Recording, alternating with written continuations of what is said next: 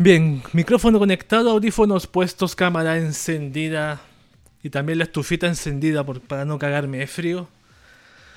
Y estoy listo, un, un poquitito atrasado para darle inicio a un nuevo capítulo más del podcast de Cube, un podcast informativo, noticiero semanal.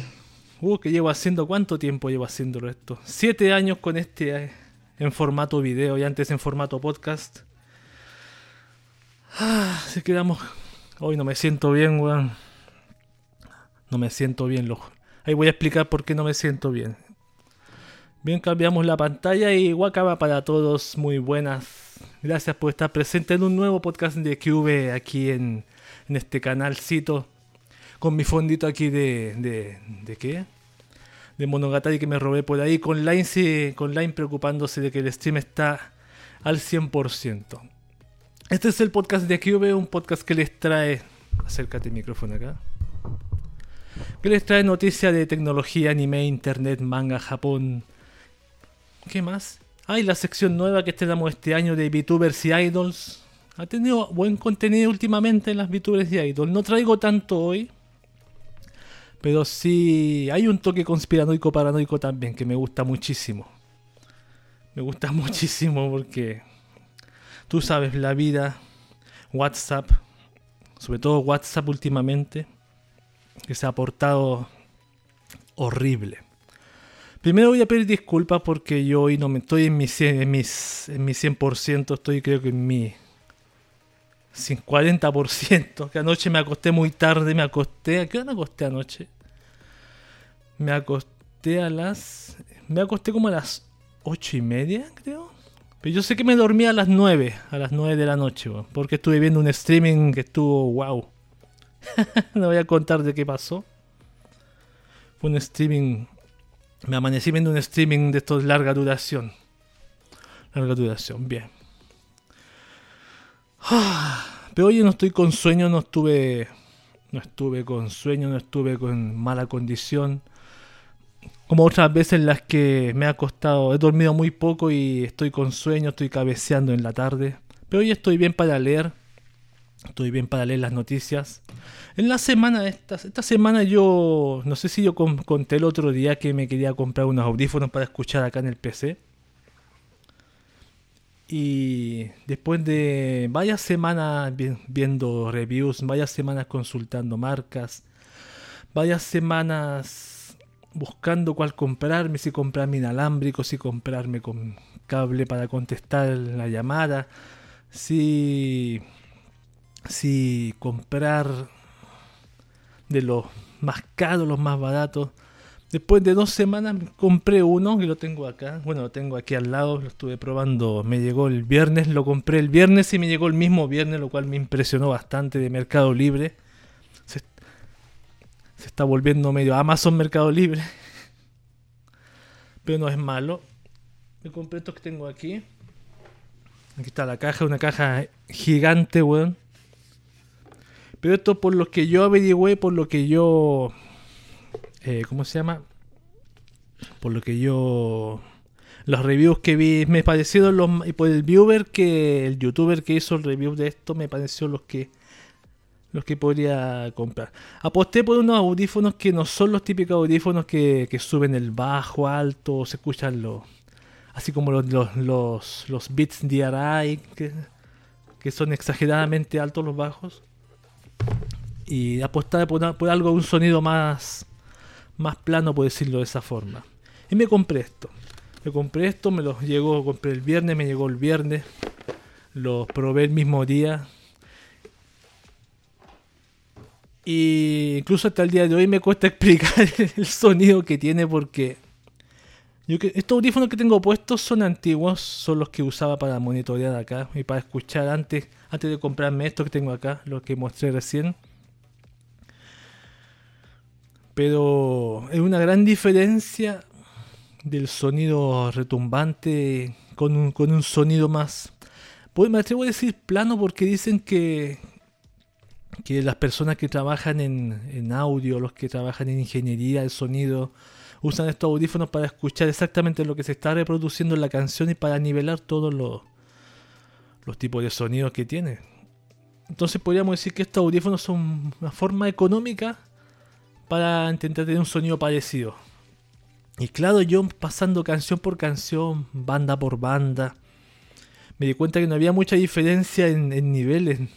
Quizás destacaban algunas canciones específicamente cierto, cierta frecuencia, pero guau. Bueno, apretado un poquito si acá, porque son estos, ¿cómo se llaman? Supraurales. Estos que tapan el oído. No son los que como estos que se ponen encima del oído, sino son los que tapan el oído. Y, y claro, porque son gigantes, ven aquí se ve la cajita. No estoy haciendo, ah, no me paga que AKG por ahora, pero ve que se ven gigantes aquí, que tapan, tapan todo eso. Y eso, claro, yo había leído también que tenía que ver con la calidad y me informé un poquito, así que afortunadamente lo que la experiencia que me ha servido con estos audífonos ha sido enormemente grata y sorprendente, weón. Eso, ha sido, weón. Por eso estoy contento con esta compra y escuchar música ahora, porque, ahora estoy volviendo a reescuchar las músicas que escuchaba antes y que me había acostumbrado con estos audífonos. Y ahora las vuelvo a escuchar y noto ciertas diferencias en, el, los instrumentos, como que hay instrumentos que se me pasaban acá, que no que aquí los capto, en otros no los capto. Eso es lo, que más me, sorprendió de los, los audífonos de estudio, entre comillas, que en mi opinión los que tengo acá son los de la gama más económica. Así con mi audífono. Los recomiendo, los puedo recomendar, pero no es para toda la gente, porque la gente que está acostumbrada a los a los sonidos ecualizados, bajos retumbantes, y eso no les va a gustar como, como suena, pero suenan muy bien, suenan bien, pero no es con un tema de que me, digo, aún me, cuesta explicar cómo suena. Yo la primera vez que me los puse, escuché una canción que es la Plash de Stone Temple Pilots, que es como la que uso yo de prueba. claro, yo quedé impactado porque, porque qué raro suena esto, decía yo, pero a medida que fui escuchando canciones me di cuenta que no sonaban mejor. Así que ahí está. Voy a seguir escuchando después que termine el podcast este. Algunas canciones, algún, algún streaming. Y otra cosita que quería comentar, yo tengo la intención de comprarme otro. ¿Te acuerdas que yo me compré el teclado? Es el, el que está aquí, el GK41 que quiero hacer streaming modificándolo. Quiero comprarme uno parecido a este, al que tengo acá de membrana,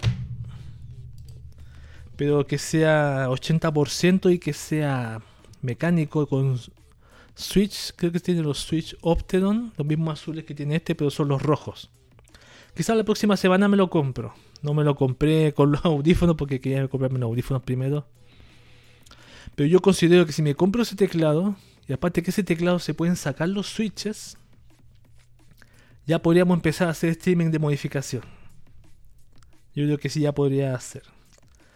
Podría empezar a comprar las cositas, a comprar los, otros Switch para ir probando y, experimentar con ese tipo de cosas. Me gustaría bastante empezar ya ciertos días del, mes o de la semana, cada dos semanas quizás, hacer un streaming modificando un teclado, cambiándole cositas, las bases, esas cosas este que tengo acá, el GK61. Aún no puedo hacer que me lo reconozca Linux como teclado inglés con ñ y acentos, pero no importa, sigo en el empeño. Tengo que probar la última técnica, la que es de una unidad virtual, hacer una instalación ahí. Intenté con un CD Live, pero no me funcionó. No me funcionó. No porque tengo que sacar este teclado, es, un poco difícil. Ah, traje agua, weón. A ver. Aquí tengo un poco. Saludos a la gente del chat mientras tanto. ¿Hay alguien en el chat hoy? No, no hay nadie, como siempre. Eso es lo bueno. ¿Alguien se atreverá en el chat a decir hola por lo menos? Porque ya cuánto tiempo que, que sé que hay una persona ahí que no dice hola. Quizás la persona que estoy pensando que el otro se manifestó, el, bueno, fue el lunes. Pero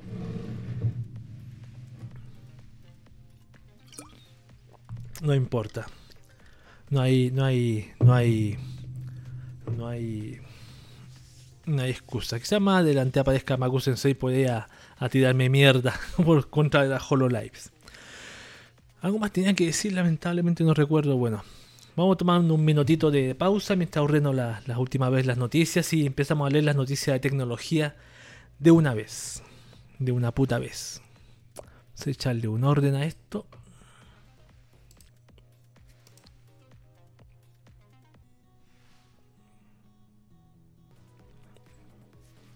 Ya. Bien, vamos a empezar de una vez por todas leyendo las noticias de tecnología de esta semana. Hay, hay bastante un buen lote. Tengo unas dos de Facebook. La primera dice, a ver si está viendo esta cosa. Sí, sí, está perfecto. A ver, la cámara. Sí, sí, sí, está bien. La primera dice, Facebook e Instagram liberan a todos función para ocultar likes. Mira qué interesante. La red social aún más popular del planeta acaba de publicar una nota en su blog oficial, en donde revelan que tanto Instagram como Facebook integrarán a partir de ya este cambio en la interfaz para ocultar los likes. Aquí se ve en esta demostración Hide Like Content, dice. Probamos la opción de ocultar los conteos para ver si podría despresurizar la experiencia de las personas en Instagram. Lo que escuchamos de personas y expertos fue que no verlos resultó beneficioso para algunos y molesto para otros, particularmente porque las personas usan los recuentos de otros para tener una idea de lo que es tendencia o es popular, por lo que le ofrecemos ahora la opción de elegir. Así es como la plataforma justifica esta nueva opción que está ya disponible en Instagram, mientras que para Facebook estaría integrada las próximas semanas bajo la misma lógica. No veo fallas en su lógica. Donde basta con ingresar al apartado de opciones de cada publicación en los tres puntos verticales o horizontales para ahí elegir la nueva opción ocultar recuento de me gusta. De igual manera, desde el menú de configuración se puede instalar la opción, instaurar perdón, la opción de ocultar los likes por defecto para cada publicación futura. Pero esto es voluntario del, del usuario el ocultar los likes. No es que la empresa te lo oculte. Porque parece que antes la, la, Instagram, parece que me acuerdo, leí la noticia anterior, un, un podcast atrás, que parece que la misma Instagram te ocultaba los likes. Y ahora tú eliges ocultarlos o no. Las personas que, que dice acá, por ejemplo, y fue molesto para otros, los que se enojan porque no pueden ver sus, likes por los cuales ellos viven y mueren cada día, van a estar enojados y ardidos del culo, eso sí, weón. Así que esta noticia esta. Eh, yo creo que esas personas que son adictos a los likes no lo van a deshabilitar porque ese es su, su, serotonina diaria. Siguiente noticia también de Facebook. Facebook retira bloqueo a teoría de que el COVID-19 se creó en un laboratorio. A ver. Durante toda la pandemia, la red social de Mark Zuckerberg impuso una serie de filtros para bloquear publicaciones que pudieran impulsar la desinformación entre sus usuarios. De modo que cualquier teoría de conspiración que apuntara a la creación del SARS-CoV-2 dentro de un laboratorio era censurada y amonestada de inmediato. Pero eso acabaría de cambiar. Según reportan los colegas de Político, no sé qué es esto, una página, una página web. A partir de un portavoz interno de la red social, Facebook ya no eliminará las publicaciones que afirmen que el coronavirus COVID-19 fue creado por el hombre. La red social habría modificado su política debido a los antecedentes arriba señalados, en donde simplemente ya no se puede ignorar la hipótesis que el SARS-CoV-2 se haya fugado de un laboratorio chino. Este cambio en la política interna de Facebook se había realizado tras una, entre comillas, consulta con expertos en salud pública, todo a la par de que el propio presidente de Estados Unidos, Joe Biden, ha emitido un comunicado delicado, en donde afirma que la comunidad de inteligencia ahora cree que hay dos escenarios posibles. Que el virus comenzó a propagarse cuando un humano entró en contacto con un animal infectado o un accidente de laboratorio, o un accidente de laboratorio, perdón. Esas son las dos posturas que cree Joe Biden. Que fue un contacto un humano con un animal o una propagación un resultado de un experimento, de un laboratorio. Me suena muy parecido a lo que se decía cuando salió el virus del VIH en los 90 u 80. También se decía que fue en contacto con un animal. Bueno, para Facebook, Facebook por lo menos ya es que por el mismo hecho, yo hoy día mismo estaba viendo las noticias y salió esta, esto de que decían que el COVID-19 posiblemente se. Estados Unidos decía que se podría haber filtrado de un laboratorio. Yo creo que gracias a eso, que ya es una noticia mundial y establecido, Facebook dijo también lo vamos a establecer.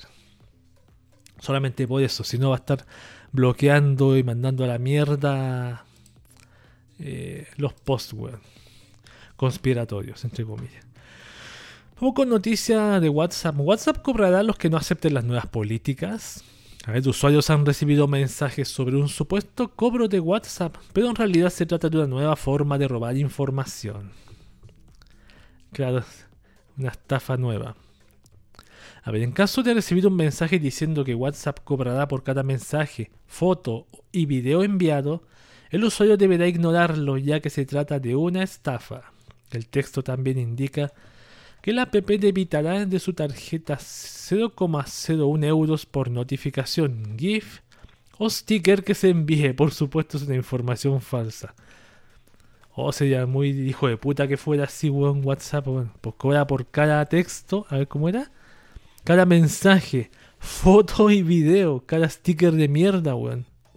Y por notificación más encima. Imagínate esa aplicación se va a hacer millonaria si fuera así. Pero afortunadamente es una estafa. Más noticias de WhatsApp. Así funcionará la novedosa función de acelerar los audios. A ver.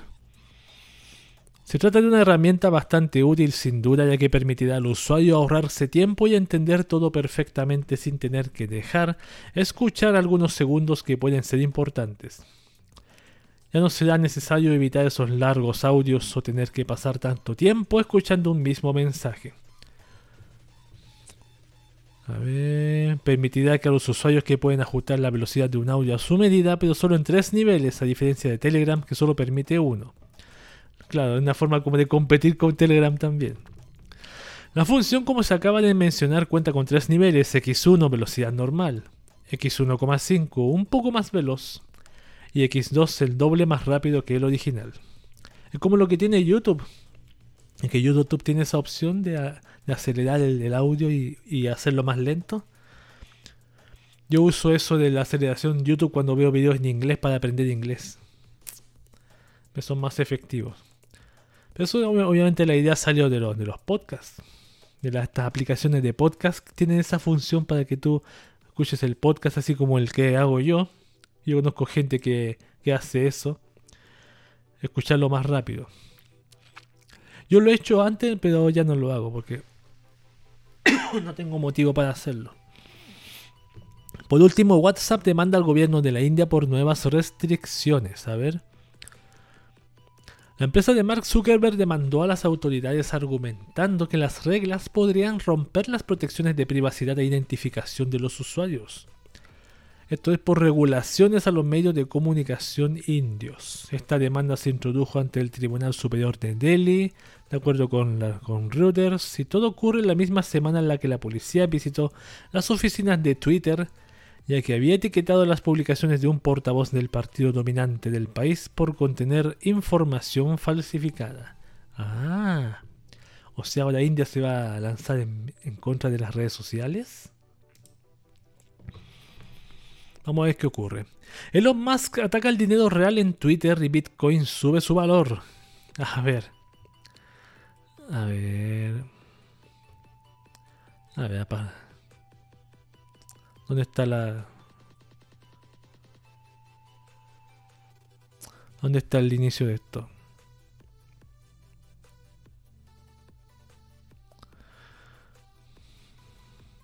Mmm...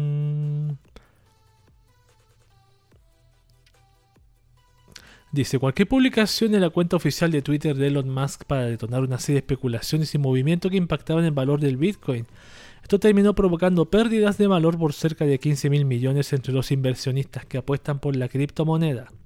Así que parece que Musk ha decidido entrar en acción para cambiar esto con una estrategia rara, atacar al dinero real.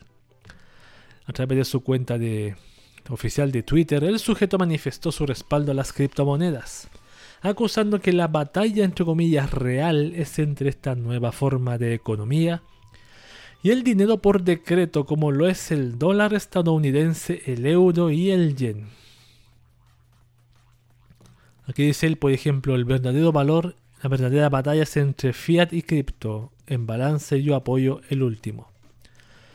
En el remate de su texto afirmó que respalda al final de cuentas mejor las criptomonedas y esto tuvo un impacto directo en las mismas, ya que el Bitcoin habría incrementado su valor para llegar de nuevo al rango de los 38 mil dólares.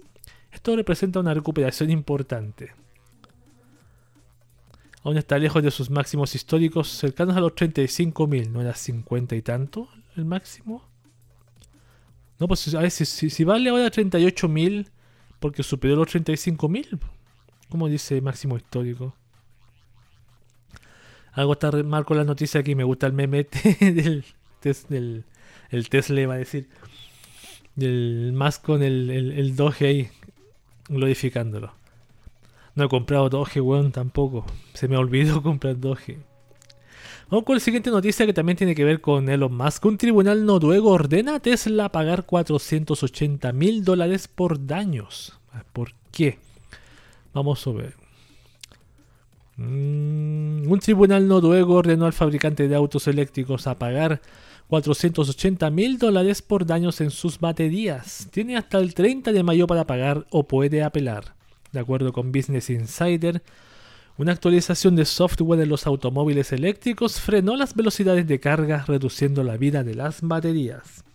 Cada propietario, son 30 los afectados, deberá recibir 136 mil coronas, el equivalente a 36 mil dólares como compensación. ¿Coronas? ¿De qué moneda es esa? ¿O coronavirus? 16 mil coronavirus. Ah, noruego, es de Noruega ya.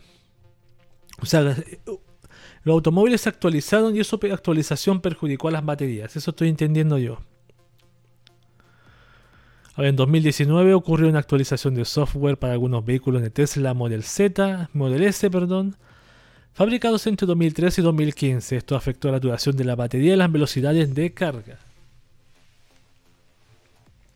Ahí lo estamos viendo. O sea, pasó lo mismo una vez más. Por una puta actualización. Y a propósito, Tesla comenzará a utilizar cámara interna para el monitoreo del autopilot. A ver. Aunque Elon Musk rechazara la idea inicialmente, Tesla comenzará a utilizar una cámara interna para el monitoreo del autopilot.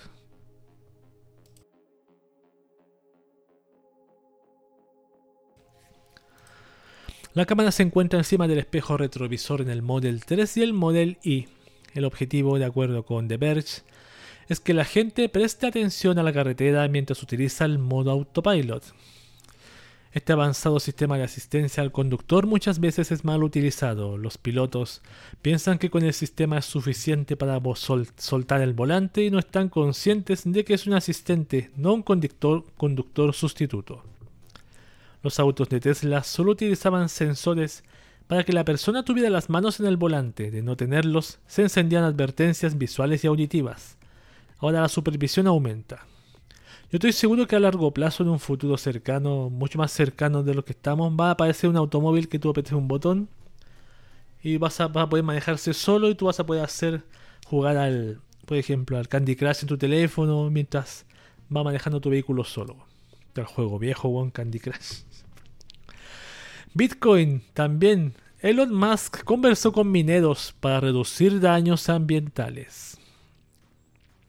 El CEO del fabricante de autos eléctricos conversó con los principales mineros de criptomonedas buscando formas de reducir los daños ambientales. Musk realizó el anuncio en un tweet tal y como lo hace regularmente. Hablé con mineros norteamericanos de Bitcoin, apuntó Musk. Ellos se comprometieron a publicar el uso renovable actual y planificado de la energía y pedir a los mineros del resto del mundo que lo hicieran. Esto es potencialmente prometedor. Ahí está Musk, no sé qué, está haciendo metiéndose ahí para tema ecológico. Pero se supone que Musk apoyaba a Doge por eso, apoyaba a Doge por eso, porque era más no era, no era tan eficientemente costoso como el, Bitcoin. Por eso apoyaba, por lo que yo sé, apoyaba Doge. O Doge, no sé cómo se dice, Doge, Doge. No tengo nada más puta idea. Vamos con más noticias, ya no hablamos más de Elon Musk. Especialista señala que no debes hacer copias de seguridad en iCloud por esta razón siguiente, veamos. A ver. Si bien las copias de seguridad son necesarias para resguardar nuestra información, pero con respecto a iCloud y estas copias no parece ser la mejor idea. La revista Forbes publicó un artículo donde el experto de ciberseguridad, Zach Doffman, explica que este servicio de Apple no es tan seguro como se cree. Incluso Doffman señala que plataformas como Signal y WhatsApp son mucho más seguras que iMessage, con copias de seguridad en iCloud. El experto dijo que la compañía Apple podría acceder sin problemas al contenido de iMessage, a pesar de que estos cuentan con el cifrado de extremo a extremo. Según lo informado por Forbes, Apple puede descifrar y proporcionar conversaciones de iMessage a las fuerzas del orden cuando les sea requerido por las autoridades. Pero bueno, eso es lo, obvio que hace la, la app de mensajería. Cuando viene la fuerza de la policía quiere información sobre un grupo, por ejemplo, que intercambian pedofilia, por ejemplo, tiene que pedir la información a la empresa y la empresa se la tiene que entregar Sí o sí, weón. No. Esto es lo más normal del mundo lo que dice esta persona. Este especialista. O sea, está hablando cosas que son obvias para mí. Por lo menos para mí. ¿Acaso Netflix va a desarrollar videojuegos? A ver. ¿Qué es esto?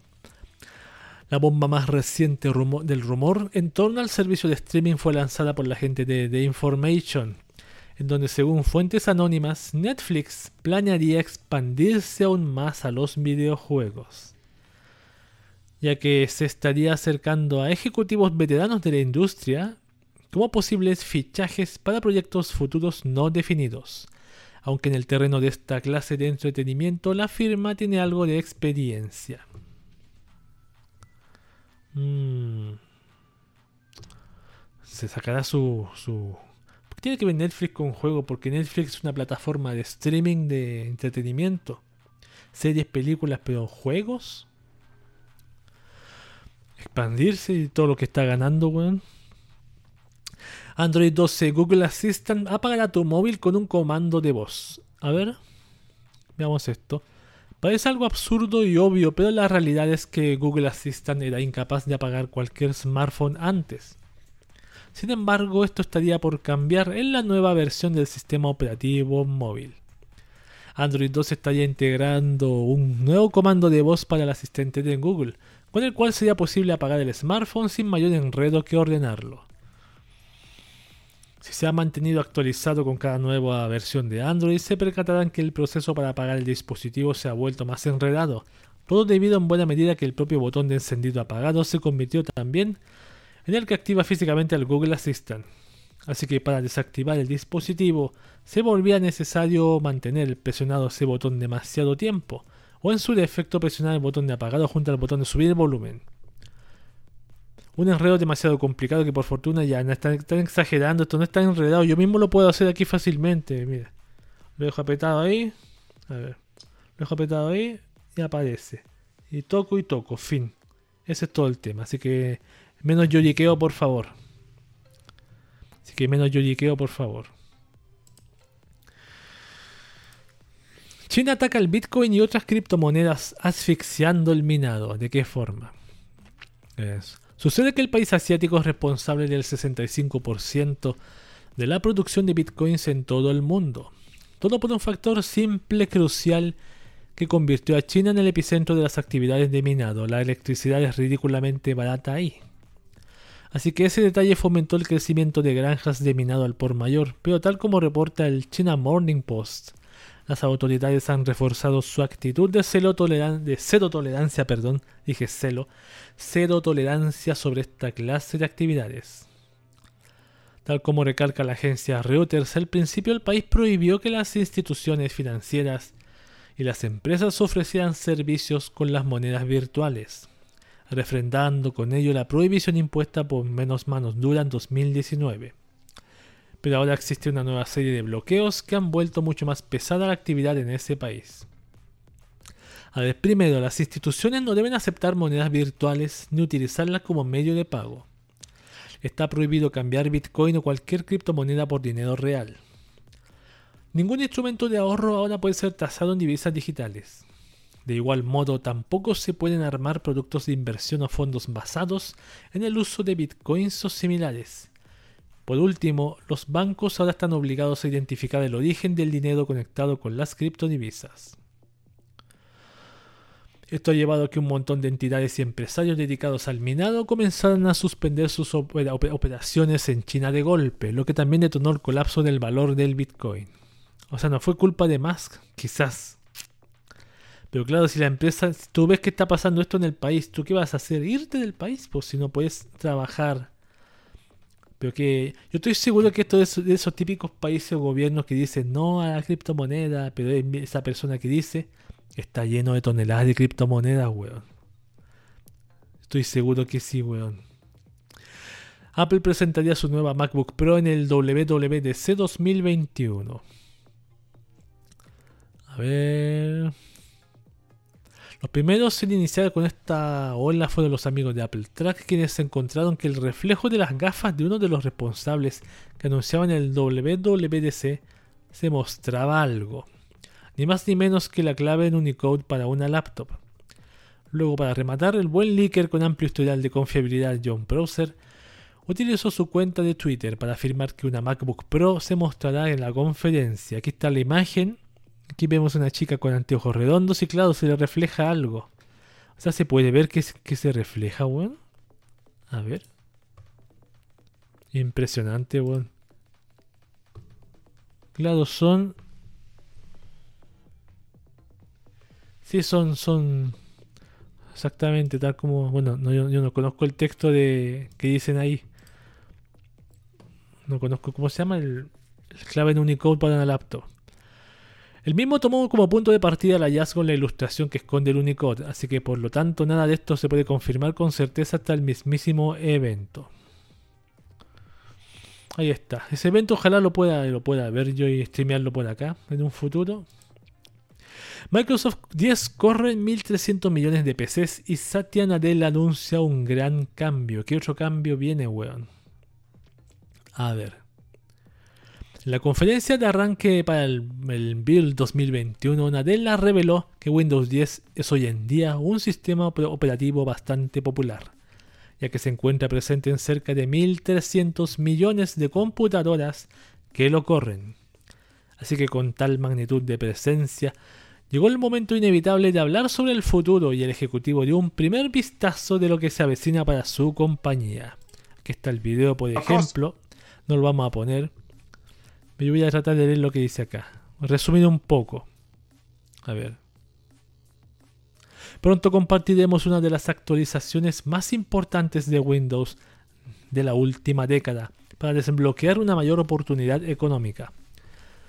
Lo, lo, he usado yo mismo durante los últimos meses y estoy increíblemente emocionado con la próxima generación del sistema operativo. A ver, nuestra promesa para ustedes es la siguiente. Atención. Crearemos más oportunidades para todos los desarrolladores de Windows y daremos la bienvenida a todos los creadores que busquen la plataforma más innovadora, nueva y abierta, entre comillas, yo le pongo las comillas, para crear, distribuir y monetizar aplicaciones. Esperamos poder compartirles más detalles muy pronto. Bueno, no dijo mucho tampoco. El tipo este dice que está emocionadísimo, no sé por qué chucha, weón. Vamos a tener más programas de espionaje para ustedes. Yo estoy emocionadísimo con eso. Le va a calcular hasta el ritmo cardíaco. Imagina. Eso sí, yo, imagino que será la realidad. Yo creo que va a ser así, weón. Cada vez más vigilado, weón. Valve podría estar desarrollando una consola como la Nintendo Switch. A ver, A ver, ¿dónde está? De, acuerdo a la información que el usuario de Twitter de nombre Pavel Jundik, arroba Dexpo, dio a conocer después de indagar en los códigos de Steam, esta consola sería mucho más poderosa que la de Nintendo y también más grande. Se dice que podría tener un procesador AMD o Intel, no se sabe a ciencia cierta. También se dice que puede incluir botones acomodados de manera similar a lo que hemos visto en Nintendo Switch y obviamente una pantalla touch. Mm, eso es un poco el detalle que, se está revelando de esto. ¿Te acuerdas que en el podcast anterior leímos que Apple también estaba, creo que no sé si era una patente? No sé si era una patente o era o era lo que estaban creando ya de una consola también. Y a propósito de Switch, Nintendo lanzaría una nueva Switch en tres meses. De acuerdo con un reportaje publicado por Bloomberg, Nintendo planea comenzar a ensamblar su propia Switch en este mes de julio, todo con el objetivo de lanzar esta versión actualizada de su consola en septiembre o a más tardar en octubre de ese mismo año, que casualmente es cerca de Navidad. El reporte parte de una serie de informantes internos y la compañía se ha negado a confirmar o negar las afirmaciones, pero las personas familiarizadas con el asunto afirman que la nueva Switch tendrá un precio más alto que la original de 299 dólares. Yo voy a comprarme una para después venderla 10 años después más cara. Un error en Mac OS permitía a un malware tomar capturas de pantalla sin avisarle al usuario. ¡Ay! A ver. El día 0 en Mac OS Big Sur podría permitir a un atacante omitir el marco de consentimiento y control y transparencia de Apple. Eso detectó parte del equipo de la empresa de software Jamf o Jamf el inusual error detectado para los equipos Mac obligó a la compañía estadounidense Apple a realizar ciertas actualizaciones de seguridad que afectaba además de macOS Big Sur a tvOS. Apple es consciente de un informe de que este problema fue explotado activamente se lee en el boletín de seguridad del gigante tecnológico que describe los defectos en Mac OS Big Sur y tvOS respectivamente. A ver qué hacía el error ese. Mm, toma, tenía permisos para capturar pantalla, grabar pantalla sin necesidad de consentimiento. Perfecto, tomaba capturas de pantalla. Las últimas dos noticias, Instagram te permitirá recibir los, tus códigos de verificación de dos pasos en WhatsApp. Wow. A ver. A ver, ¿dónde está?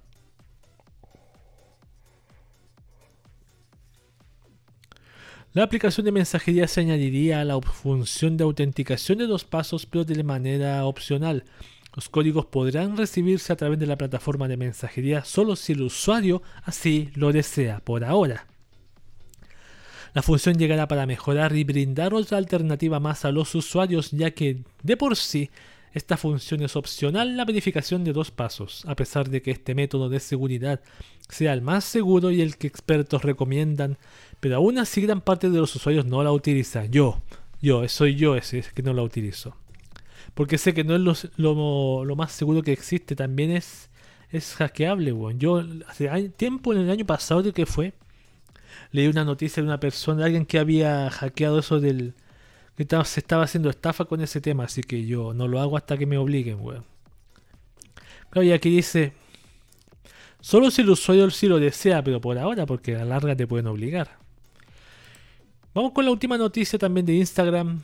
Instagram pagará a influencers por usar los reels. Hmm. Ahora parece que Instagram está trabajando en una idea que busca hacer crecer aún más el servicio de videos al monetizar a aquellos usuarios que utilicen y promocionen la plataforma según, informó el portal de Phone Arena. Esta información se pudo conocer gracias a la filtración de capturas de pantallas publicadas por el desarrollador Alessandro Paluzzi. Hashtag Instagram está trabajando en bonos, una nueva forma de monetizar con su contenido. Fue lo que tuiteó Paul C con las capturas de pantalla. A bonuses como bonos. Eh, para que un usuario pueda monetizar con esta nueva herramienta deberá compartir reels favoritos y promocionarlos entre todos sus contactos. Lo más seguro es que los usuarios tendrán que cumplir ciertas metas para poder cobrar sus premios, sus primeros incentivos, pero se desconoce cómo se recibirán esos pagos. Aunque se ve como algo novedoso e interesante, lo cierto es que este tipo de monetización no es nuevo, ya que plataformas como Snapchat ya lo están implementando. O sea, tan poca la gente usa Reels que te tienen que pagar para que lo use, weón. Tan poca gente lo usa que tienen, la empresa se ve la obligación de pagarme para que lo use. Mira qué interesantísimo, weón. Bueno, este, después de esta noticia, esas han sido las noticias de tecnología de esta oportunidad. Me tomo una pausita de un minuto, voy a volver al tiro. Y, y volvemos con las noticias que tengo que ir a un lugar. Si voy al baño, sí, lo dije ya. Y volvemos con las noticias de anime que tengo ahí esperando para que ser leídas. Vuelvo en un minuto.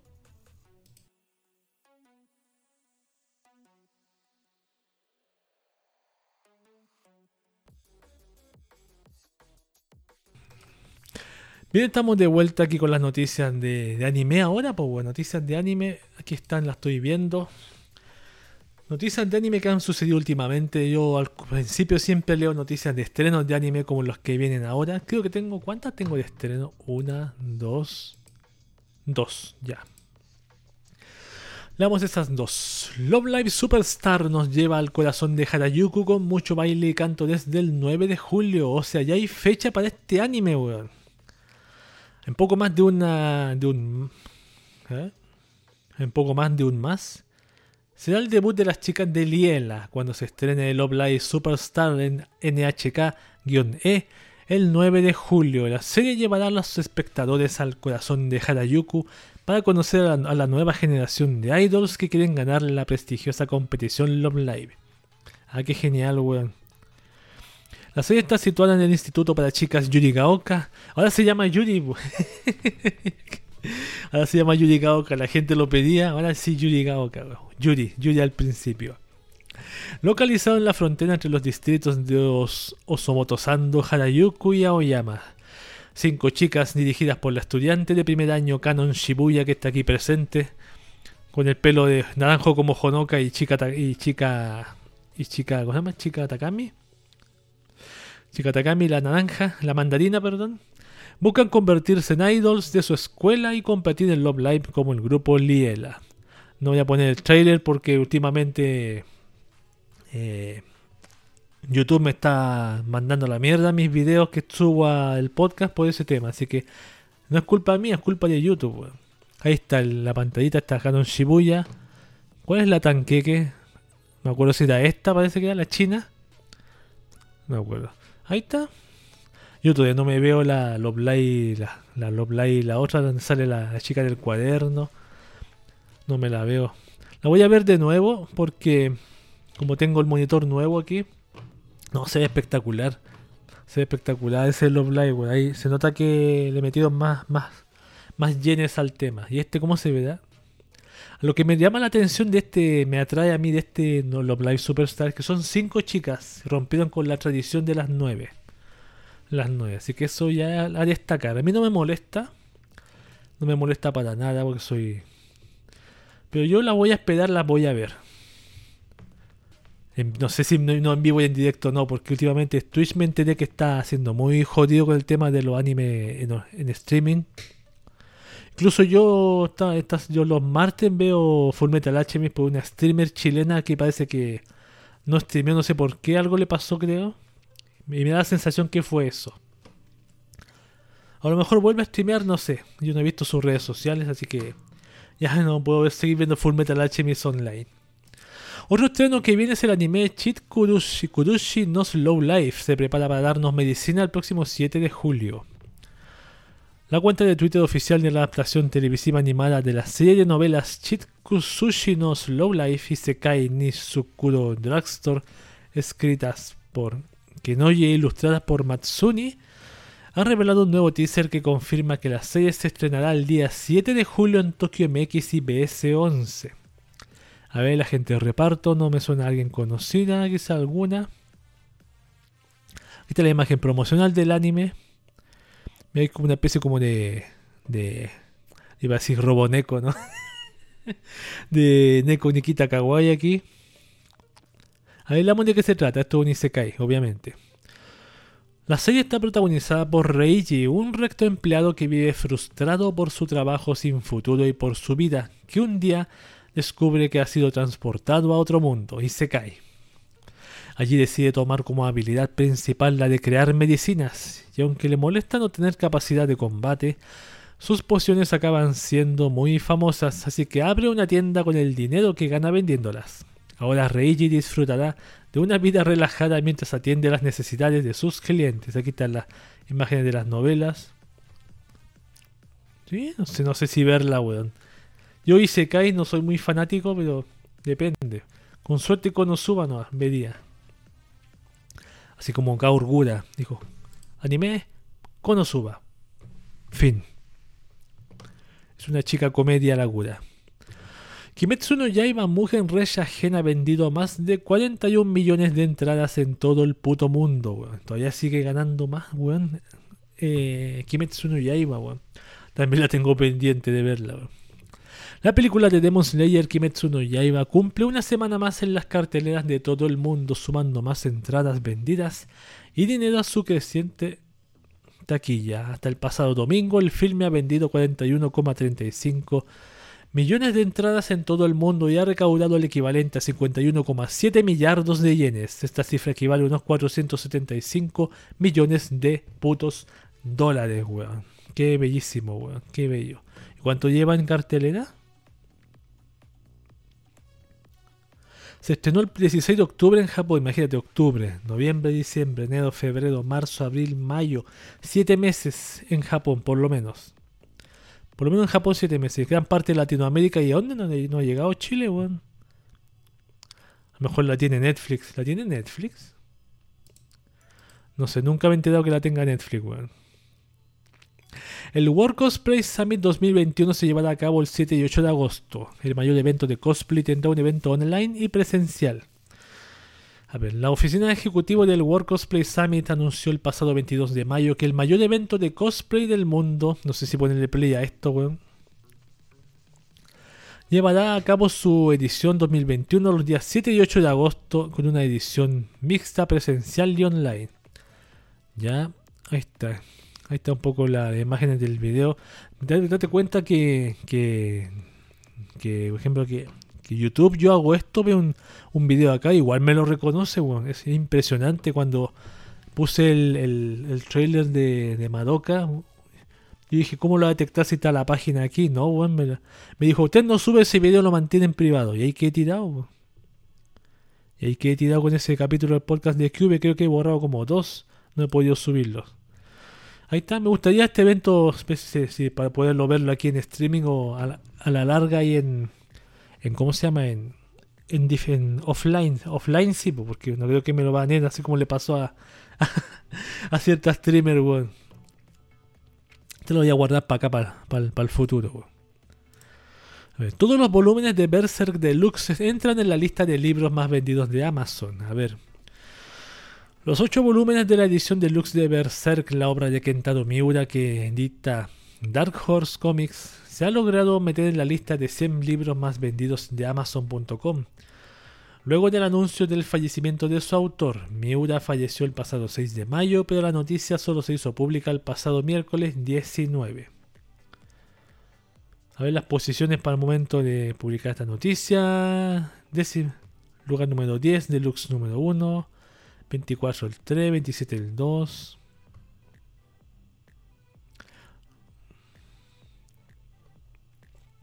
Wow. ¿Un día leeré Berserk? Me gustaría ver de qué trata. Leyendas Pokémon Arceus, Pokémon Diamante Brillante y Pokémon Perla Reluciente ponen fecha a sus lanzamientos. Estos son nuevos juegos de Pokémon por lo que veo.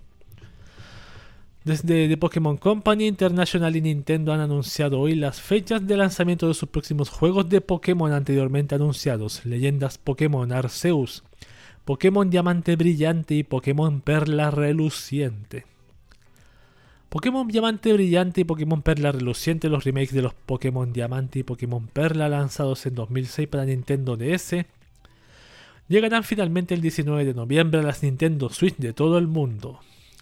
Los juegos llegan modernizados gráficamente y con algunas novedades jugables, aunque manteniendo la historia original Junto al anuncio han mostrado el diseño de los dos Pokémon legendarios de esas entregas, Dialga y, Dial, Dialga y Palkia. También se ha confirmado el lanzamiento de un pack que incluirá más entregas, ideal para coleccionistas o quienes quieran compartir el juego con algún familiar o amigo. Ah, pensé que era un pack de la, de la chica que está aquí. no. Ah, no era el pack de ella, puta, perdón. Me equivoqué. Resident Evil Village supera los 4 millones de unidades distribuidas en todo el mundo. Otra noticia más de videojuegos. Hace mucho no leo, no leo noticias de videojuegos también. Resident Evil Village, sigue dando alegrías a Capcom y es que desde la compañía han anunciado, han anunciado perdón, que el juego ya ha superado los 4 millones de unidades distribuidas en todo el mundo, cifra que una tanto las copias físicas distribuidas como las copias digitales vendidas. Perdón, no pude tapar el, audio. Este dato llega apenas dos semanas después de que se confirmara que se habían superado, superado los 3 millones de copias. Ah, es muy entretenido este juego, weón, el Resident Evil Village, parando en serio. Yo he visto gente streamearla en, Twitch, weón. Es, muy entretenido el juego, es entretenido, ¿no es? Es entretenido. Los jefes son, son diferentes unos de otros. Eso es lo que más me gusta, que los jefes son característicos unos de otros, no son... No son la Dimitrescu una cosa, el, el otro es otra, el... ¿Te entiendes? y no he visto todavía al Alexe terminarse, el, al streamer que uno de los que veo, terminarse el matar a la bruja, a lo mejor la mató. Pero muy, muy interesante el Resident Evil, Resident Evil Village. Bueno, muy interesantísimo. Quizá algún día vea alguien streamearlo al, que me gusta ver a mí, al Richard Betacode, también streamearlo por, por YouTube. Despierta con las burlas de Nagatodo cada mañana, si es lo que te gusta. A ver. Una nueva aplicación con la voz de Sumide Uesaka con la que personalizar las burlas. ¿Esto es como una app para hacer bullying? A ver, que sí, que sabemos que Nagatodo puede ser un dolor de muelas para cualquiera, molesta y darte ganas de mandarla de viaje a algún lejano del mundo sin billete de vuelta. Pero en el fondo también tiene su lado amable. Con esto, ¿tan mal estaría despertarte por las mañanas con sus burlas malintencionadas? Bueno, dicho así no aparece una buena forma de despertar, pero para quienes quieran disfrutarlas se ha lanzado una nueva app ideal para ello. Me dio hipo ahora, weón. Con la nueva alarma para teléfonos de Don't Toy With Me, Miss Nagatoro de Mobcast Games, podrás personalizar como quieres despertarte. La sello de Nagatoro Sumide Uesaka ha grabado 70 frases nuevas de voz para el personaje que podrás combinar para encontrar tu forma ideal de despertarte por las mañanas. Y si quieres más, hay un pack adicional de voces con 30 frases más, weón. Este es un ejemplo de cómo podrías despertarte. A ver, escuchemos. Ah, conchito, está fuerte, weón. Me dejó sorda.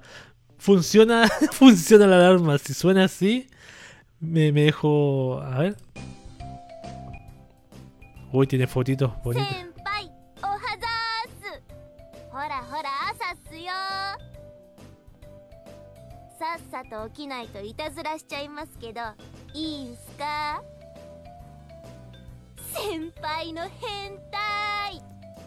Senpai pervertido.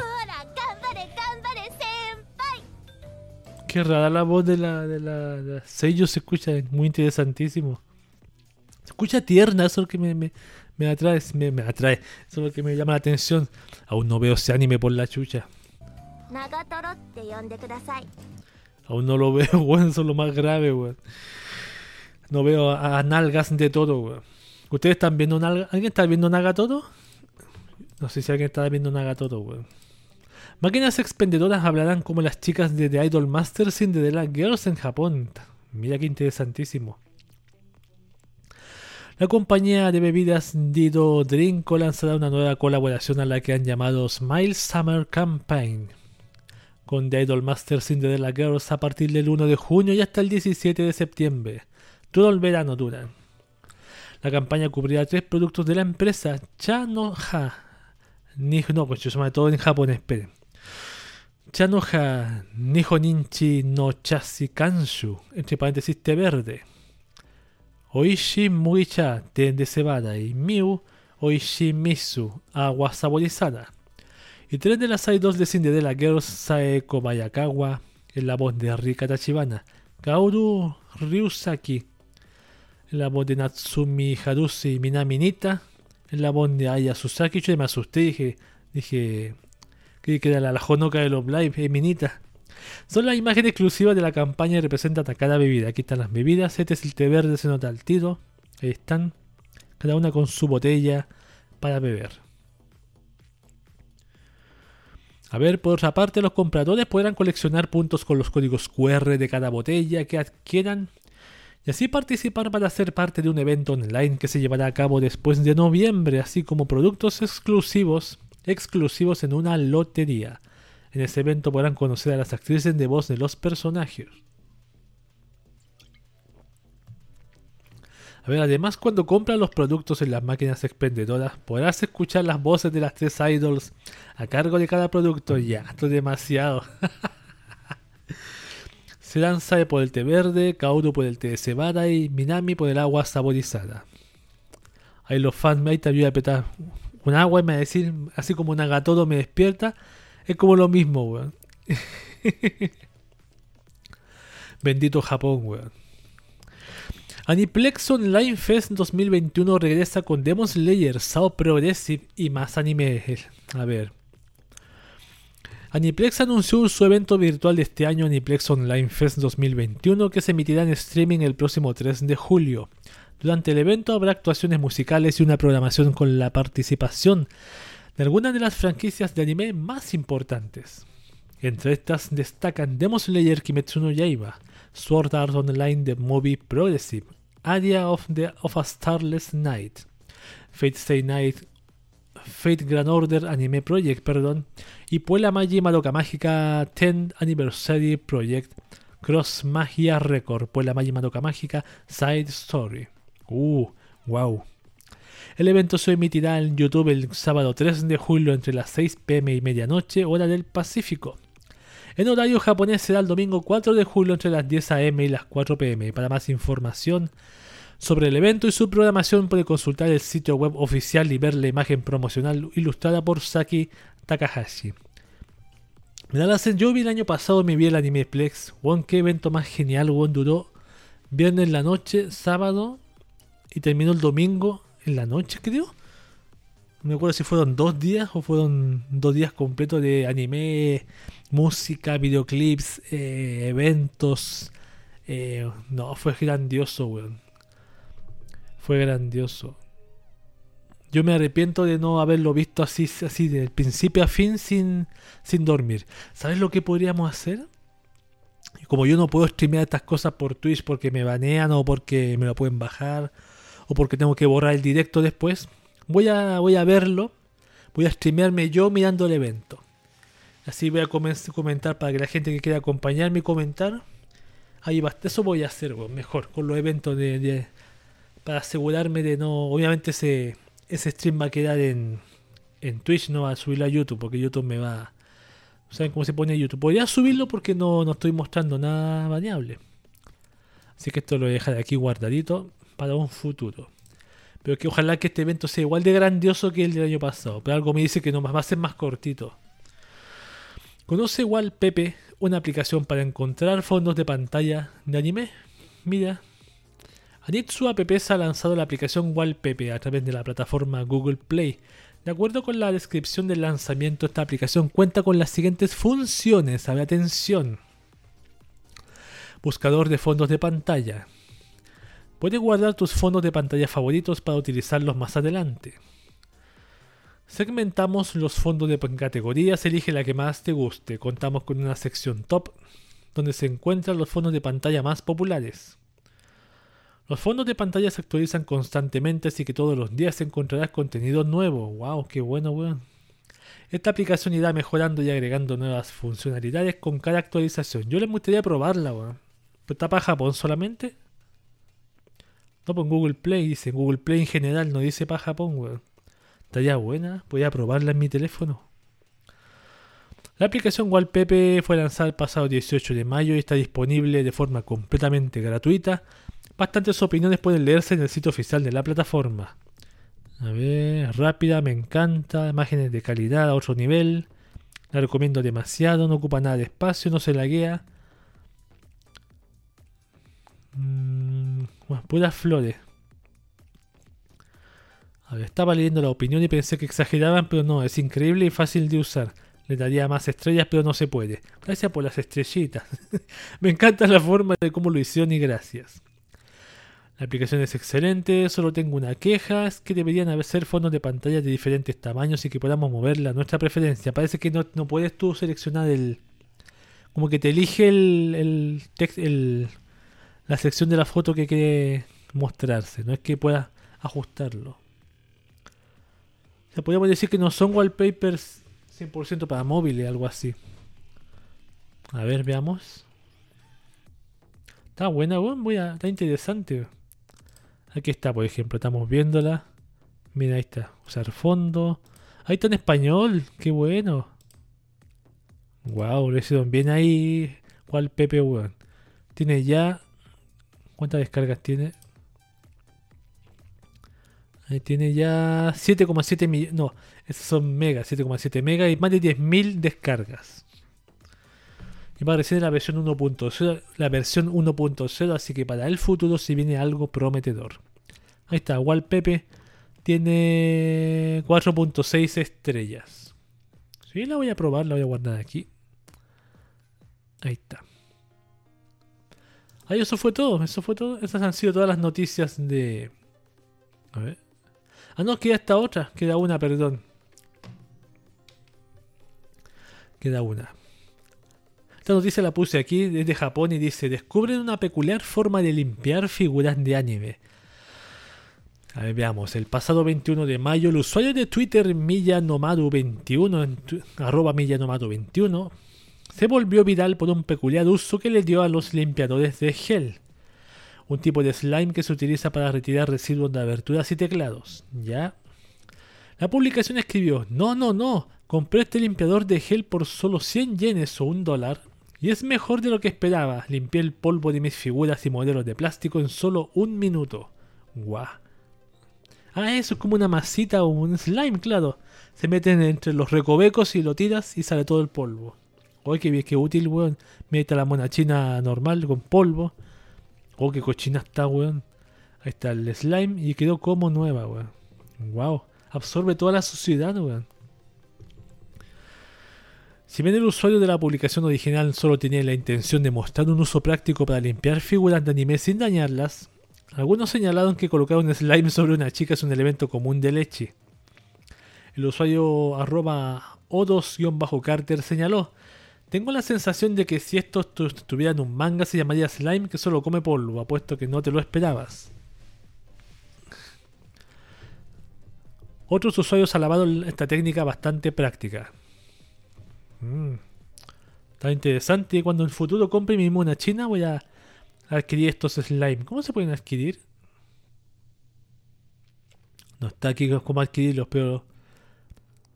Pero hay que buscarlo. Ahí está la foto, por ejemplo. Así que el que quiera adquirirlo, ahí está para que lo vea.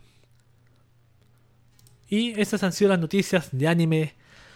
Han estado bastante buenas. Muchas gracias por acompañarme y en un minuto más comenzamos con las noticias de Japón como te adoro. Así que espéreme un minutito. Mientras ordeno aquí.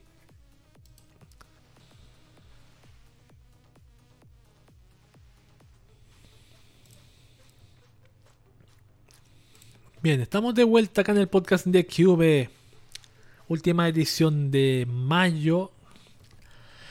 Y volvemos con las noticias de Japón como te adoro. Vamos con la primera noticia que dice Japón. Una chica descubrió la infidelidad de su novio a través de Netflix. ¿Cómo es eso?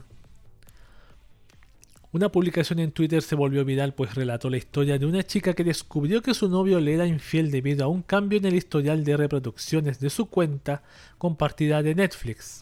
El otro día estaba comiendo felizmente, dice ella, un pastel en una cafetería. Y la mujer de la mesa de al lado comenzó a contar una historia sobre cómo detectó la infidelidad de su pareja por un cambio que notó en el historial de reproducciones de la cuenta de Netflix que compartía con su novio Quedé tan impactada con la historia que ni siquiera recuerdo a qué sabía el pastel quisiera comerlo de nuevo. Continuó. Escuché que rompió con su novio cuando descubrió la infidelidad y después de un tiempo decidió tomar venganza entrando a la cuenta de Netflix que compartían y reproduciendo películas que él nunca habría visto, para provocar el mismo efecto en su próxima relación. Oye, exnovio, ¿por qué nunca cambiaste tu contraseña después de que rompieron? El descubrimiento de la infidelidad y la forma en que la chica tomó venganza son tan tecnológicos que dan miedo. La chica de la publicación original cerró los comentarios, sin embargo, la única respuesta simplemente escribió, Netflix es para el uso de toda la familia, pero tal uso no me lo había imaginado. De hecho, la historia fue compartida en los foros japoneses en donde destacaron comentarios. Ah, mínima cosa el uso diferente, somos capaces de notarlo rápidamente, da miedo. Realmente es una gran detective.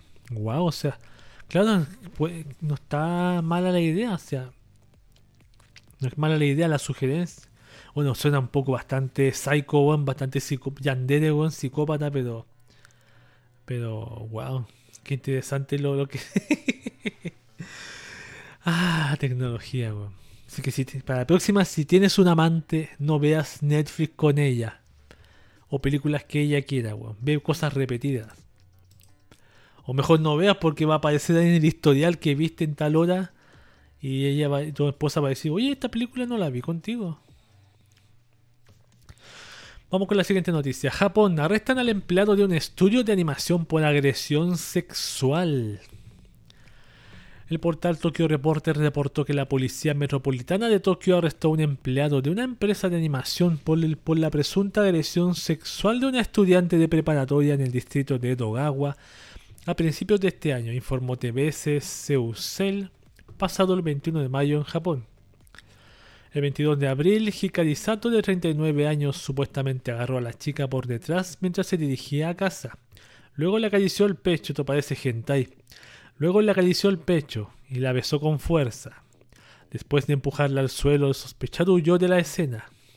La wea surrealista. La chica sufrió heridas leves no especificadas, dijo la policía. Tras su arresto por sospecha de agresión sexual, Sato admitió las acusaciones.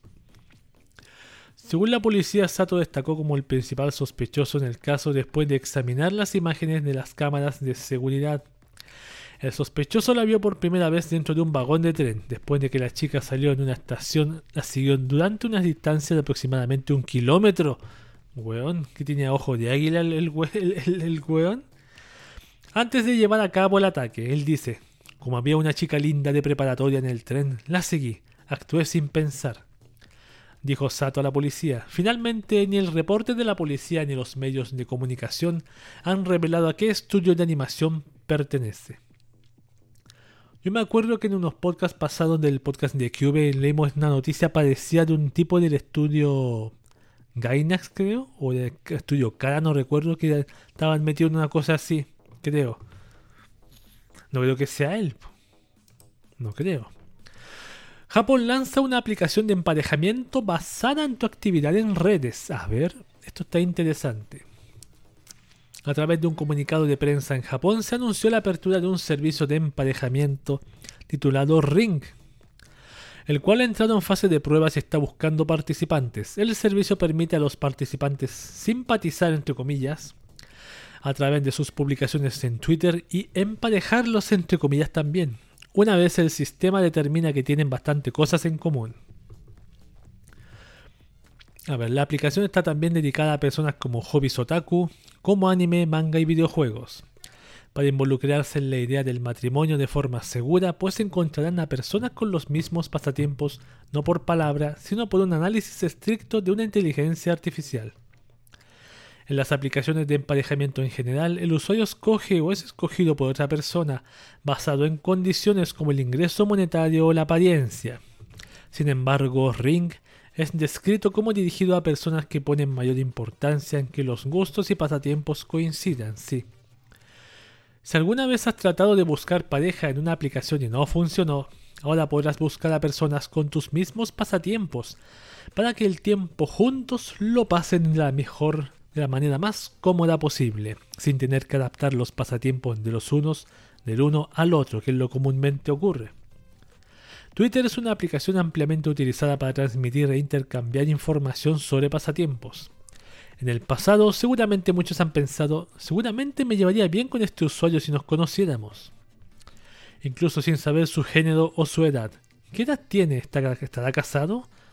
Esas respuestas ahora las podrás encontrar en Ring, quien finalmente ha puesto punto final a esta frustración, explica el comunicado de prensa.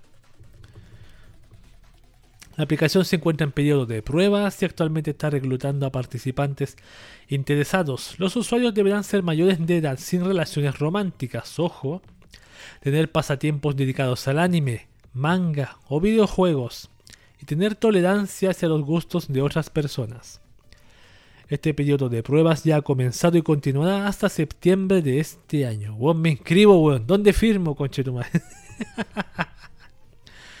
está buena, weón. No, está interesante la, la app, weón. Para esos otakus solitarios. Ring. Está bueno, bueno. Está bien, bien. Obviamente no puedo instalarla yo, pues la instalo. ¿Me instalo? ¿O me encuentro una japonesa? No, ya no. No, no creo que está en japonés también, así que no me sirve. Eh, Japón, arrestan a un hombre por arrojar una bicicleta desde un puente a tres chicas. ¿Ya? Qué locura, weón. ¿Qué es esto? Ah, ya.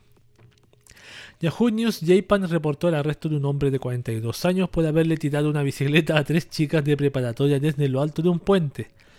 El hombre desempleado de 42 años que vive en el barrio Toyohira en la ciudad de Sapporo fue arrestado bajo sospecha de violar la ley relativa del castigo por violencia física de Japón. A ver, de acuerdo con el reporte de la policía, el pasado 20 de mayo, alrededor de las 17.30 horas, un hombre sospechoso de haber agredido a tres chicas de preparatoria que pasaban por debajo del puente 6-3 Yamanote Nishiku en la prefectura de Sapporo en Japón. La bicicleta no golpeó a ninguna de las chicas por lo que nadie salió herido. El reporte de la policía también señaló que el hombre entró en problemas con las tres chicas durante la escena y un oficial que se encontraba en las inmediaciones se acercó inmediatamente cuando una de las chicas llamó a las autoridades. Una revisión posterior indicó que el hombre estaba ebrio y que la bicicleta no era de él. La policía ahora investiga qué hechos motivaron sus actos y quién es el dueño de la bicicleta.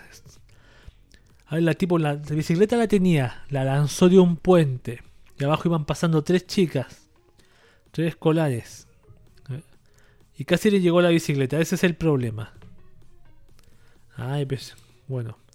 A ver, perdón, perdón, perdón. Perdón.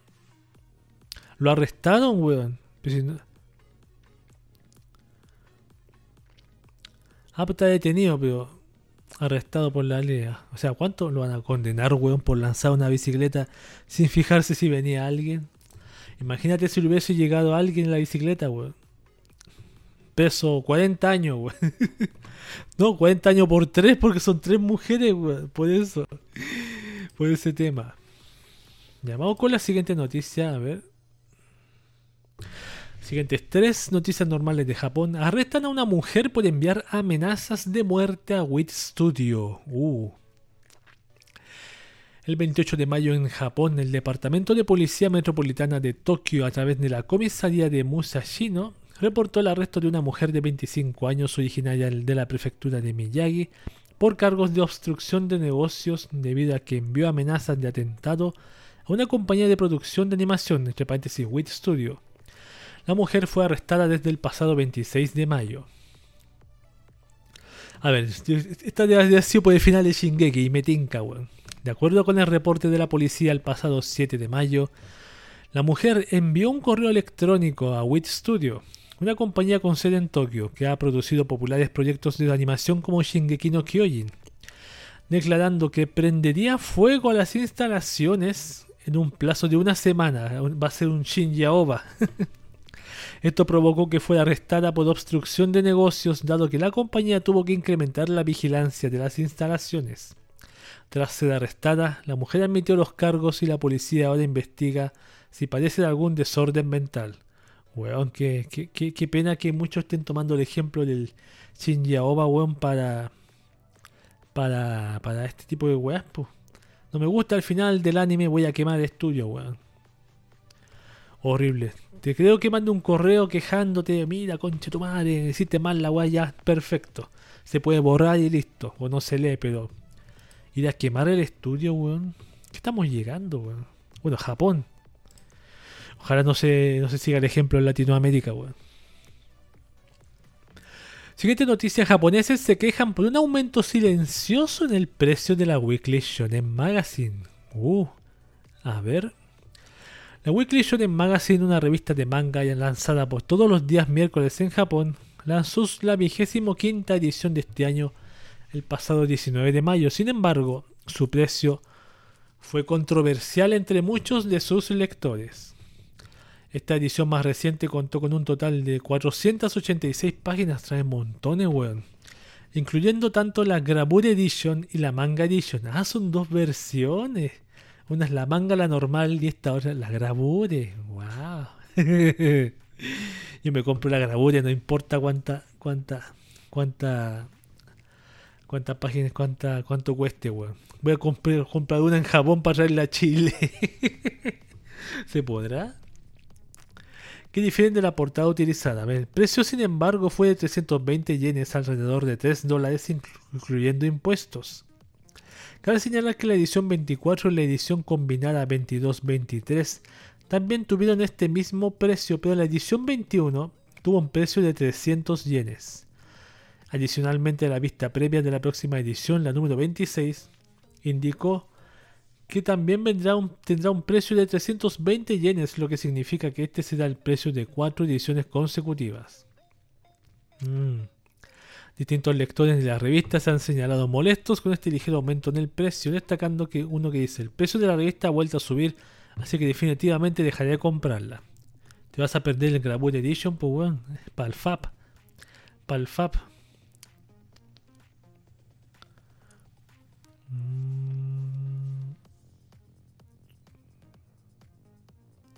Si bien la editorial Kodansha no ha emitido anuncio al respecto de la subida de precio, este podría estar relacionado no solo con el aumento del número de páginas, sino también con la calidad de impresión. Ya, esa es la excusa que dice la empresa. ¿Mm? Un día voy a comprar revistas de japonesas de este tipo, así como la, la Minami, la, la... ¿Cómo se llama la otra? ¿Cómo se llama la otra, weón?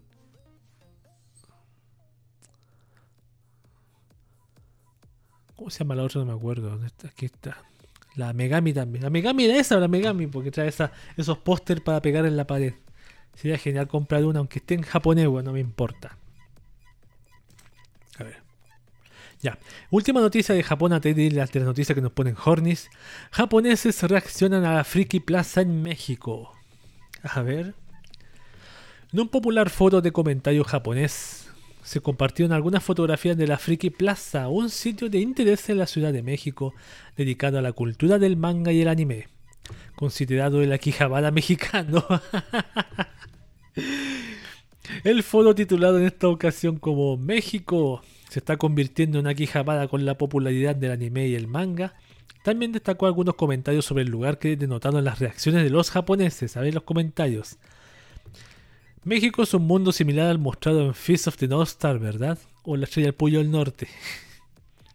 No veo ningún Kenshiro Rao. ¿No se suponía que el 70% de las personas tenían estilos muy canos? Se ven más influenciados que en Francia. Es un país en donde historias como la de Elfen suceden en la realidad, y parece que Elfen es popular allá. México está empezando a sobresalir. Escuché que es peligroso burlarte de Dragon Ball si estás en México. y Latinoamérica también. Latinoamérica también. Siempre he tenido la idea de que muchos sudamericanos son fanáticos del anime, especialmente Dragon Ball es una franquicia que parece ser muy popular.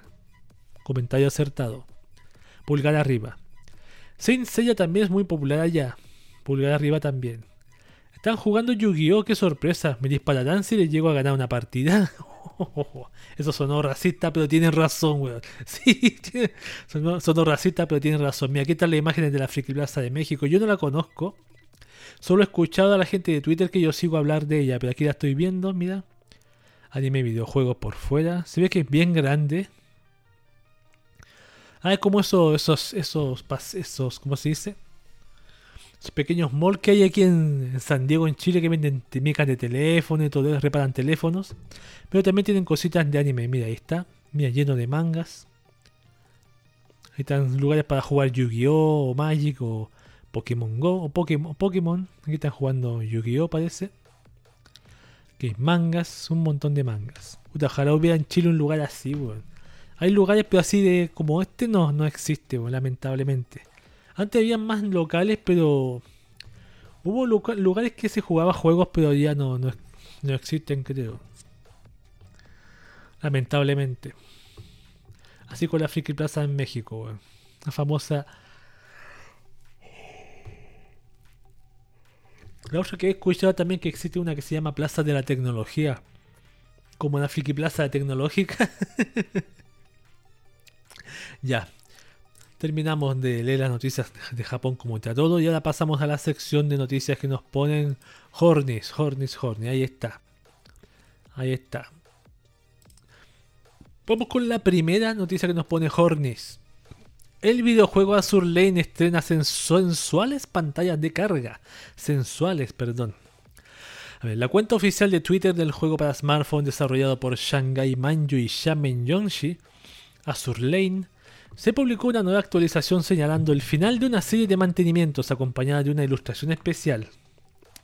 En distintos foros de comentarios también se señaló que la entrega ha actualizado sus pantallas de carga, añadiendo algunas sensuales ilustraciones que se muestran a continuación. Veamos las ilustraciones sensuales. Esta es una. Wow, bastante enormes torretas que tiene este barquito, weón. Vamos por la siguiente, ya. Oh, maldición. Esta es escena de capítulo de playa de Azur Lane. Mira esta, qué bonita. Eh, boquita de, de, boquitas moe. Otra más, wow. También con torretas grandes. Hay montones con torretas enormes. Una promedio, ajá. Mira, casual de calle. Otra de playa, bastante bien. Están como descansando los barquitos en el puerto. Esta otra también está bonita. Aquí hay otra más. Esta es como mieta, Mofu Mofu ahí. claro, como el anime Mofu Mofu. ¿Cómo se llama ese anime? Sale Mofu Mofu. Senko-san. Están con Senko-san, weón. Y esta última con torretas enormes en una mesa. Todas poniendo sus torretas, haciendo comparaciones. ¿Está la formidable? Parece que sí. Wow, la formidable, weón. ¿Qué, enormes torretas tiene ese barco, weón. Ahí está, barquitos que nos ponen hornis. barquitos que nos ponen así. Vamos con la siguiente noticia que nos pone Hornis. The Idol Master Ryamo Yumemi inspira una sensual figura en traje de baño. La compañía Wave anunció el lanzamiento de una figura a escala 1.7 basada en el personaje Ryamo Yumemi de la franquicia de The Idol Master Cinderella Girls para el mes de octubre de 2021 en Bendito Japón. Directamente desde la línea de productos Dreamtech Yumemi es representada con un sensual traje de baño basado directamente en la ilustración de la carta Swimsuit Commerce del videojuego original. Yumemi es representado en una, pose avergonzada mientras sostiene una copa y un flotador de tipo Dona. Sus fantásticas medidas y su blanca piel, así como el resto de sus coloridos accesorios, han sido reproducidos de forma fiel al diseño original. Está bastante bonita, weón. El producto tiene una altura de aproximadamente 22,5 milímetros, tendrá un precio de 17.930 yenes alrededor de 772 dólares y se encuentra disponible para reserva en el sitio oficial del distribuidor desde un periodo inicial, iniciado el pasado 26 de mayo. Mm, está bastante bonita. No soy fan de esta mona de Idolmaster, pero está bastante curiosa la. ¿Cómo se llama? Ryamo Yumemi. Me gusta la expresión de la cara de ella, me gusta a mí. En me gusta la expresión de la cara de ella, esa de vergüenza. Sobre todo a mí me gustó más cómo la describieron. Fantásticas medidas, piel blanca, sudona, la copa. Me, me, me, interesó. Algún día voy a comprar mi primera mona china buena así. Dice que mide, a ver, 22,5 milímetros. Permiso. ¿Dónde está la, la regla? Voy a buscar la regla, esperen un poquito. Aquí está. Vamos a calcular cuánto mide la monachita. Dice Tiene una altura de aproximadamente 22,5 milímetros. A ver, 5, 10, 15, 20. Mire esto. Esto es lo que mide. Puesta aquí. Mm, bastante grande. Bastante grande, weón. Bien, algún día voy a comprarme una mona, así que, pero esta no va a ser. No va a ser. Vamos con la última, última película. Vamos con la última noticia que nos pone Hornis, en mi opinión, la que más nos pone Hornis, Ultra Hornis. La que más nos va a poner Horny, Horny, Horny. Es la que viene ahora, dice. Japón, una actriz para adultos probó la efectividad del suéter mata vírgenes. suéter mata vírgenes. Ah, este. En 2017 los vírgenes de todo Japón desviaban la mirada después de que una pequeña prenda de vestir apodada al suéter mata vírgenes amenazaba con matarlos de emoción por su sensualidad. Se decía que la estimulación proporcionada por la prenda reveladora era, lo, suficientemente fuerte como para matar a un virgen, pero con estudios empíricos aún para determinar su verdadera letalidad, la actriz porno Mahiro Tarai decidió tomar el asunto en sus propias manos para probar las verdaderas habilidades del suéter mata vírgenes. Qué buenísimo, Veamos, hoy como puede ver la imagen de arriba, el suéter mata vírgenes es una mera tira de ropa que cubre el frente y el trasero, revelando toda la piel en el medio mientras mantiene cuidadosamente su cuello caliente. Ah, ¿para qué más? Pues, la mera imagen de ella es ciertamente suficiente para hacer girar la, la cabeza a un virgen, pero ¿cómo reaccionaría un virgen real al ver que se usa la prenda en la vida real? Aquí hay un video, por ejemplo, de esto. Yo creo que lo deberíamos ver después, después del podcast, porque lo quiero ver después con tranquilamente. Con las imágenes de Minami, la voy a dejar pendiente para después. En el video, Tadai modela la prenda para el espectador con una vuelta antes de desaparecer fuera del encuadre. Aquí están, hay capturas. Gumpy, un virgen confesado, se llama Gumpy, weón. Qué nombre más. Es su, su nickname. Gumpy, un virgen confesado y miembro del dúo de comedia Hikoki, ah, es un comediante. Luego aparece en el sofá y se le pide que use un antifaz antes de que Tadai lo vuelva a sentarse a su lado.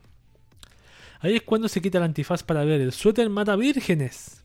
En lugar de apartar los ojos como debería, hacer cualquier virgen temeroso de la muerte digno de un anime, Arem, Arem, digno de un anime Arem, Gumpy se tambalea hacia atrás, con un grito ahogado de ¿Eh? mientras se encuentra incapaz de apartar los ojos de la vista que tiene delante. Ella le pregunta qué piensa al respecto y él le dice que es la cosa más erótica que ha visto en su vida. Sin embargo, todavía parece estar aferrado al mundo de los vivos a pesar de que el suéter está solo a unos centímetros de su cara. Hmm. Parece haber sido un roce cercano con la muerte, pero Gunpei superó la experiencia intacto. Cuando el experimento de Tadai llegó a su fin, ella termina con la conclusión de que el suéter matavírgenes en realidad no existe, ya que Gunpei no solo está vivo, sino que está vivo con una sonrisa más amplia que nunca. Y está más tieso que un brazo de bebé, weón. un vaso, brazo de guagua. Ahí está. Gunpei. Yo voy a ver el video después del podcast cuando terminemos, así que lo voy a dejar para el final porque si después yo quiero subirlo a, YouTube y no me deja por, esto, por el o por la o por la ¿cómo se llama? por las cosas que muestro y puedo recortarlo después.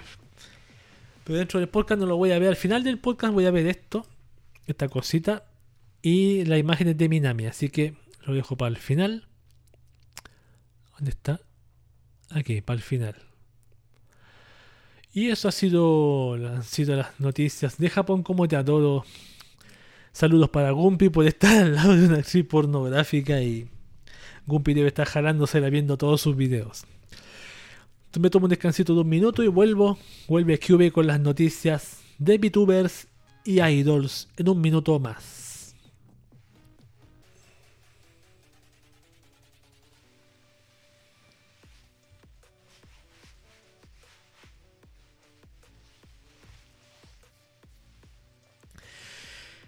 Ya, hemos regresado acá en el podcast de Cube, el podcast bonito que hace Cube todos los domingos en este canal de Twitch, arroba Room en Twitch, con la sección última VTubers y Idols.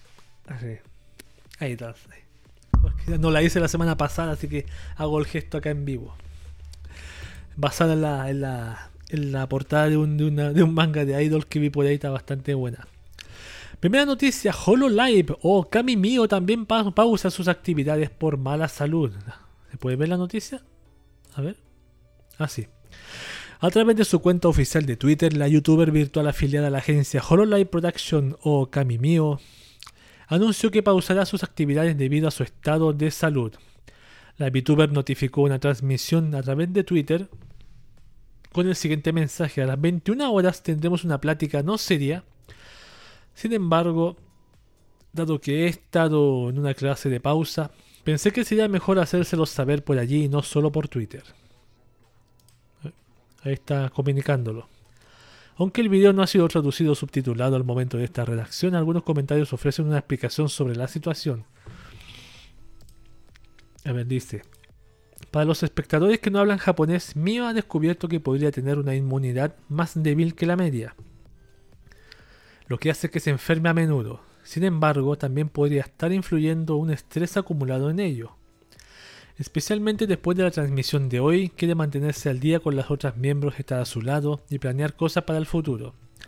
No obstante, su cuerpo no puede seguir el ritmo, le causa estrés saberlo que a su vez vuelve a influir en su debilidad física, es como un círculo vicioso dañino, Al final señala que las lágrimas que derrama son de completa frustración.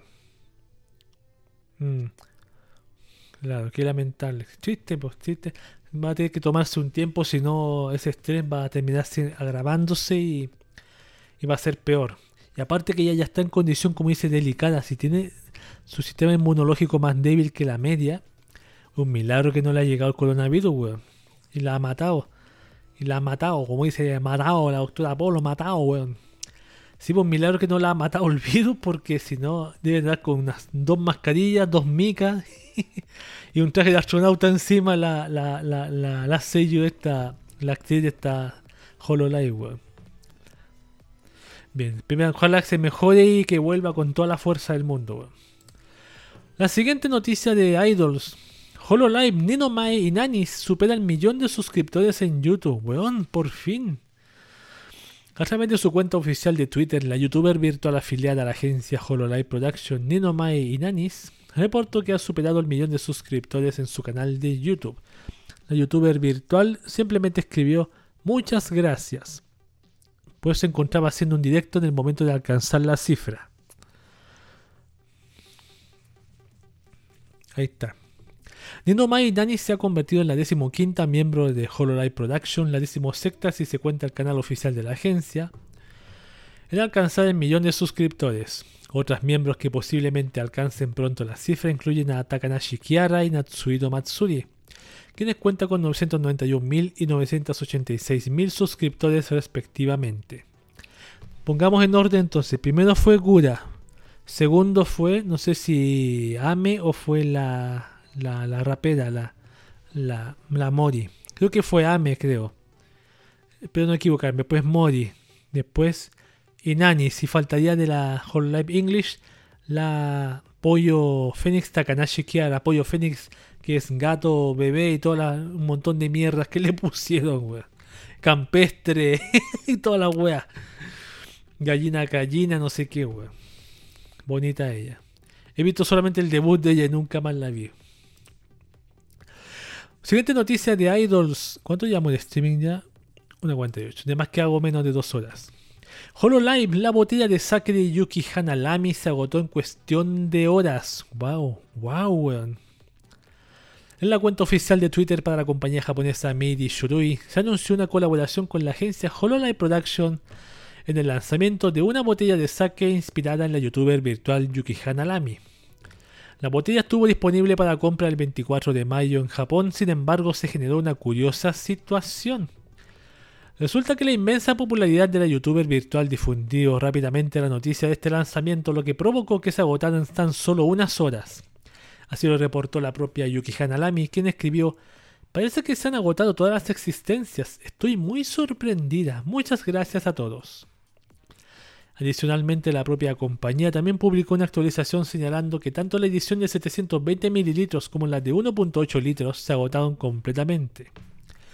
Están completamente agotadas. Muchas gracias a todos. La opción de cancelación de orden también ha caducado. Nos disculpamos con cualquiera que no haya podido conseguir alguna unidad. Hay una más chica y una más grande. Una de un octavo. Una de, tres cuartos parece que. No, no es tres cuartos. Es tres cuartos. Una de 720 y una de un litro 800. Qué interesante cómo se. La mercadería, weón. Mira, mete una botella normal y esta es una edición como deluxe con. Con así como con seda, felpa, no sé, weón. Y más grande la botella. Ahí está, weón. Yo nunca he, nunca nunca he, visto el saque así de ese color, weón. Debe ser un tinte por la, la HoloLive. Tampoco he visto el saque original, así que no tengo idea. Hatsune Miku ahora con noticias de idols. Hatsune Miku es bloqueada en Twitter por no cumplir con la edad mínima. En la cuenta oficial de Twitter del idol virtual de Vocaloid Hatsune Miku se reportó que la cuenta había sido suspendida debido a que no había cumplido con los requerimientos de edad de la plataforma, que estipula que todos los usuarios deben ser mayores de 13 años al momento de crear la cuenta. Irónicamente, la suspensión fue provocada debido a que el encargado de la cuenta en inglés, estando informado sobre estas políticas, decidió cambiar la fecha de nacimiento registrada al año del debut de Hatsune Miku que fue en 2007. Oh, la edad mínima requerida en Twitter no era de 13 años. Ahora puedo establecer el verdadero cumpleaños de Miku con la fecha de su debut en 2007, dijo el encargado de Twitter en inglés de Miku. Será divertido, pensó. Será divertido, decían. Ya tiene 13 años, decían. y aquí está el, tweet. No obstante, el bloqueo fue levantado poco después, aunque ya es imposible establecer el cumpleaños real de Miku en Twitter. Afortunadamente el bloqueo fue levantado mientras el encargado estaba dormido teniendo pesadillas, pero ahora el cumpleaños de la Miku de la cuenta está designado como el cumpleaños del encargado y no se puede cambiar. No habrá más globos para Miku. Oh. Después de actualizar sus términos de servicio en 2018 de acuerdo con GDPR, Twitter comenzó a bloquear cuentas cuyos usuarios se sospechaba que son menores de edad. En el momento de la creación de la cuenta, desde entonces, varias cuentas han recibido suspensiones por intentos de establecer sus verdaderos cumpleaños, incluido la cuenta oficial de Crunchyroll en 2019.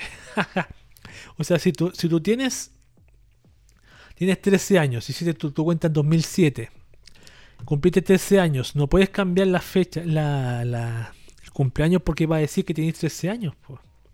Tienes que cambiarla cuando tengas 18, ahí sí. Qué hueveo. Qué hueveo más estúpido. Y vamos con la última noticia de Idols. Para mí sí es un idol esta persona. Hideaki Anno, creador de Neon Genesis Evangelion, celebra su cumpleaños. El 22 de mayo en Japón, el animador y cineasta japonés Hideaki Anno celebró su sexuagésimo primer cumpleaños. Su esposa, la mangaka Moyoko Ano, está casada con una mangaka también, así como la de la de mangaka de, de Sailor Moon con el mangaka de Hunter Cross Hunter. Guau.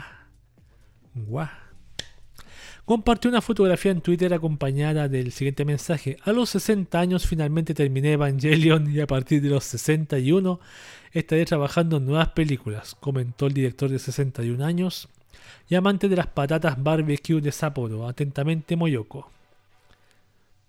Es la mujer. Hideaki Anno nació el 22 de mayo de 1960 en la prefectura de Yamaguchi y es, y es mejor conocido por ser el creador de la franquicia multimedia de Neon Genesis Evangelion.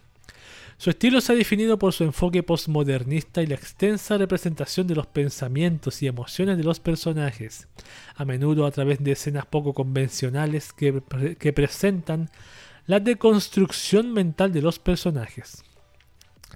Otros trabajos como director de Ano incluyen Gunbuster, muy buena, weón. Fushigi no Umi no Nadia, no la he visto.